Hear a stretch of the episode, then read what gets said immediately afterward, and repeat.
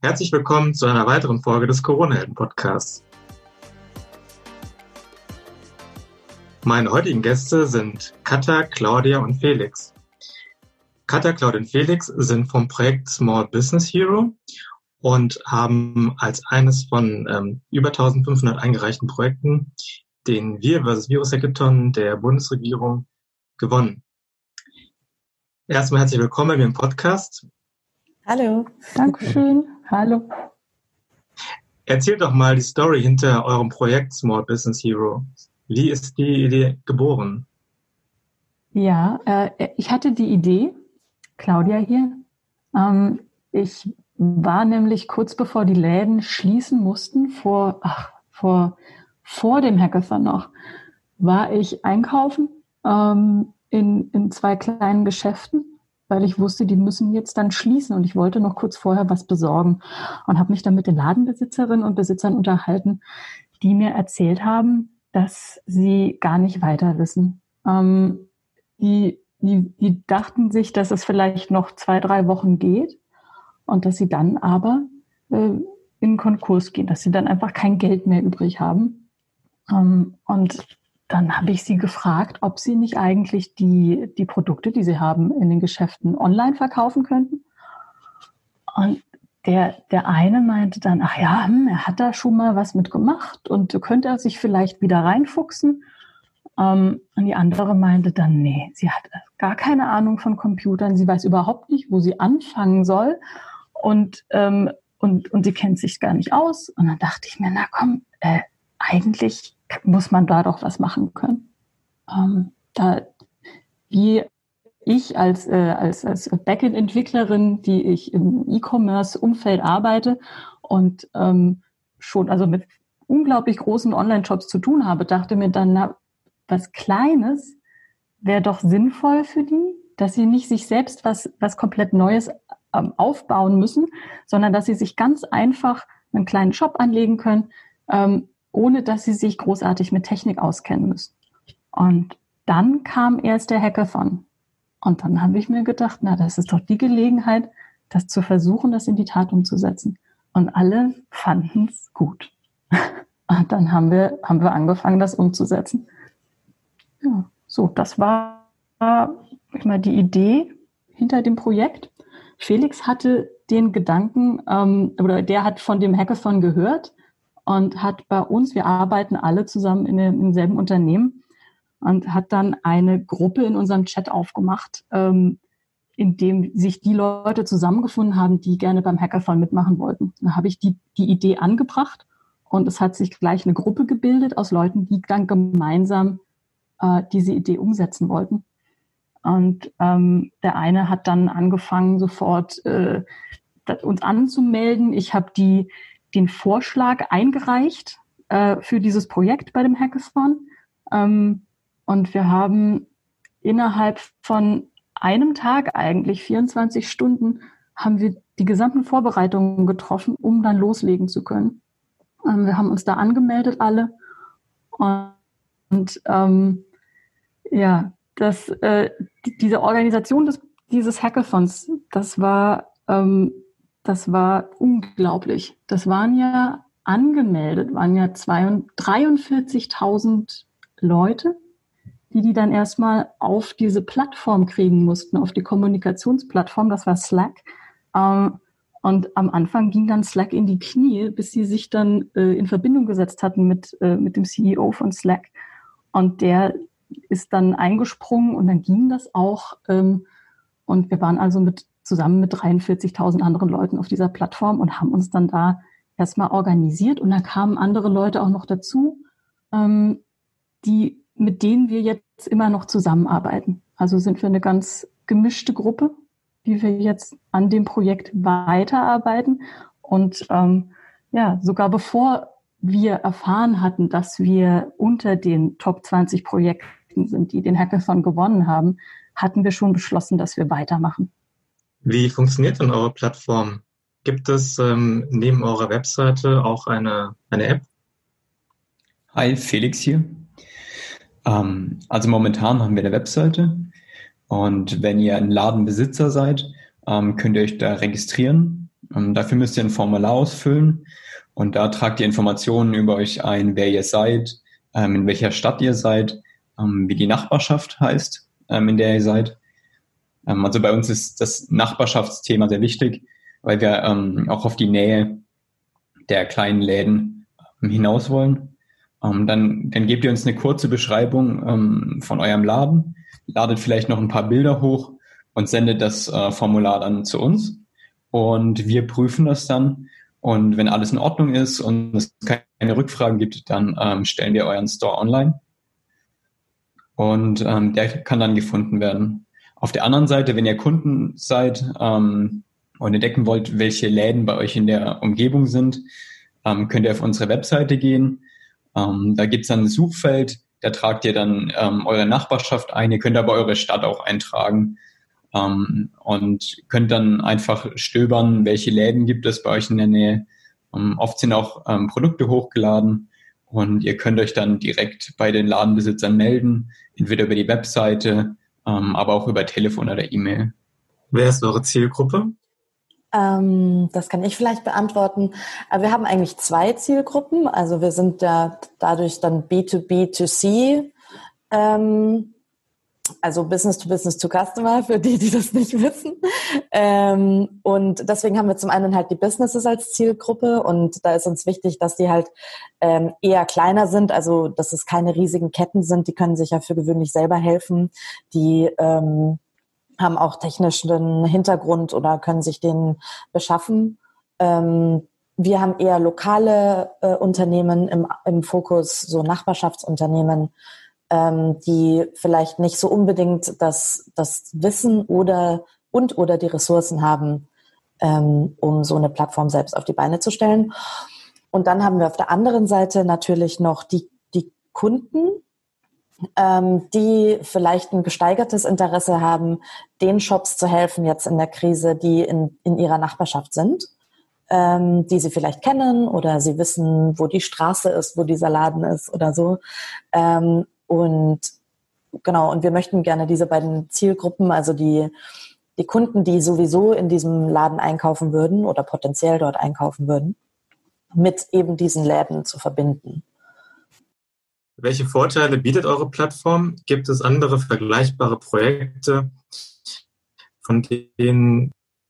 Ja, ähm, Claudia hier nochmal. Äh, es gibt inzwischen ganz viele kleine Projekte, und äh, kleine Apps und äh, Webseiten, die was Ähnliches anbieten. Die meisten bisher sind aber lokal begrenzt. Also es gibt für kleine Städte, für, für Ortschaften und für bestimmte ähm, ja, Gegenden, für München oder für, ja, gibt es, gibt es solche Angebote. Wir sind aber für ganz Deutschland im Moment aufgestellt. Also wir haben keine, keine Begrenzung. Ähm, wir könnten prinzipiell auch noch weitergehen, aber im Moment haben wir einfach alles mal deutschsprachig gehalten. Ähm, wir, wir sind auch kostenlos. Ähm, Im Gegensatz zu zum Beispiel eBay oder Amazon, wo man ja auch Produkte verkaufen könnte als kleines Geschäft, ähm, wollen wir Non-Profit sein. Wir bleiben das auch dann auf, auf Dauer und wir planen in Zukunft daraus, wenn dann die, die Krise vorbei ist und ähm, eventuelle Gelder auslaufen, werden wir das dann in ein Genossenschaftsmodell umwandeln, voraussichtlich. Das ist so der Plan. Ähm, dann fokussieren wir uns auf die Geschäfte und nicht auf die Produkte. Das ist uns auch ganz wichtig, also auf die Ladenbesitzerinnen und Besitzer und auf, auf deren, deren Läden. Ähm, im Gegensatz zu anderen, die vor allem über eine Produktsuche kommen und vielleicht nebenbei noch ein, ein Ladenprofil sichtbar machen. Aber das ist bei anderen nicht der Schwerpunkt, bei uns schon. Ähm, dann der Fokus auf die unmittelbare Nachbarschaft ist, ist auch was, was uns abhebt. Also, dass wir wirklich versuchen, in Laufnähe auch Geschäfte aufzutun, da sie nicht weit laufen dürfen, nicht weit uns wegbewegen sollen von unserer Wohnung. Ähm, und dadurch wird auch eine eventuelle Abholung, eine persönliche Abholung der, der bestellten Sachen oder eine Lieferung ganz einfach, ähm, so kann man dann auch stöbern, sozusagen in einem virtuellen Schaufenster sich die Produkte ansehen, bevor man die dann wirklich kauft im Geschäft. Ähm, jetzt ist es ja möglich, eventuell, dass die, die Geschäfte wieder öffnen, kleine Geschäfte. Ähm, es ist aber trotzdem noch so, dass man ja diese, diese ähm, Kontaktsperre noch hat, dass man also sich nicht weit wegbewegen soll von der Wohnung. Deshalb ist das nach wie vor, äh, finden wir eine, eine wichtige Sache, die wir da angehen. Und gerade für Risikogruppen auch, also Leute, die vielleicht trotzdem nicht raus dürfen und in die Geschäfte, ist es, ist es super. Nichtsdestotrotz, ähm, auch wenn es jetzt andere Angebote gibt, ist das nicht so, dass wir, dass wir uns komplett von denen abgrenzen wollen. Wir sind ja offen für Zusammenarbeit und wir freuen uns, ähm, weil das ja alles eine Non-Profit-Sache ist. Wir wollen ja nur helfen. Ähm, das heißt, wir, wir gehen gar nicht zu sehr in die Konkurrenz an der Stelle. Ähm, das, das ist noch wichtig. Also wenn, wenn ihr eine ähnliche Plattform habt und wenn ihr Lust darauf habt, ähm, auf die Zusammenarbeit, dann kontaktiert uns gerne. Wird eure Plattform bereits von Unternehmen genutzt? Und wenn ja, wie ist denn das äh, Feedback? Ähm, die Plattform wird tatsächlich schon benutzt, ähm, sowohl von Ladenbesitzern ähm, als auch von den Kunden. Ähm, momentan haben wir 15 Läden schon auf der Webseite live, aber über 40 sind bei uns in der Warteschlange. Also wir haben super, super viele Anfragen bekommen, ob wir die dann auf die Webseite nehmen können. Ähm, unser Prozess wird auch immer besser, ähm, die auf die Webseite dann ähm, hochzuladen und freizuschalten. Ähm, natürlich gibt es immer Rückfragen ähm, für, die, für die Läden dann. Zum Beispiel fehlen dann Bilder. Ähm, da müssen wir nochmal nachhaken. Aber es lohnt sich auf jeden Fall, die nächsten Tage nochmal ähm, die Webseite regelmäßig zu checken.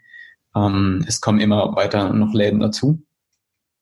Ähm, und ja, bis jetzt haben wir super viel positives Feedback auch bekommen ähm, nicht nur von den Ladenbesitzern, sondern auch außerhalb. Wir haben Hilfe angeboten bekommen.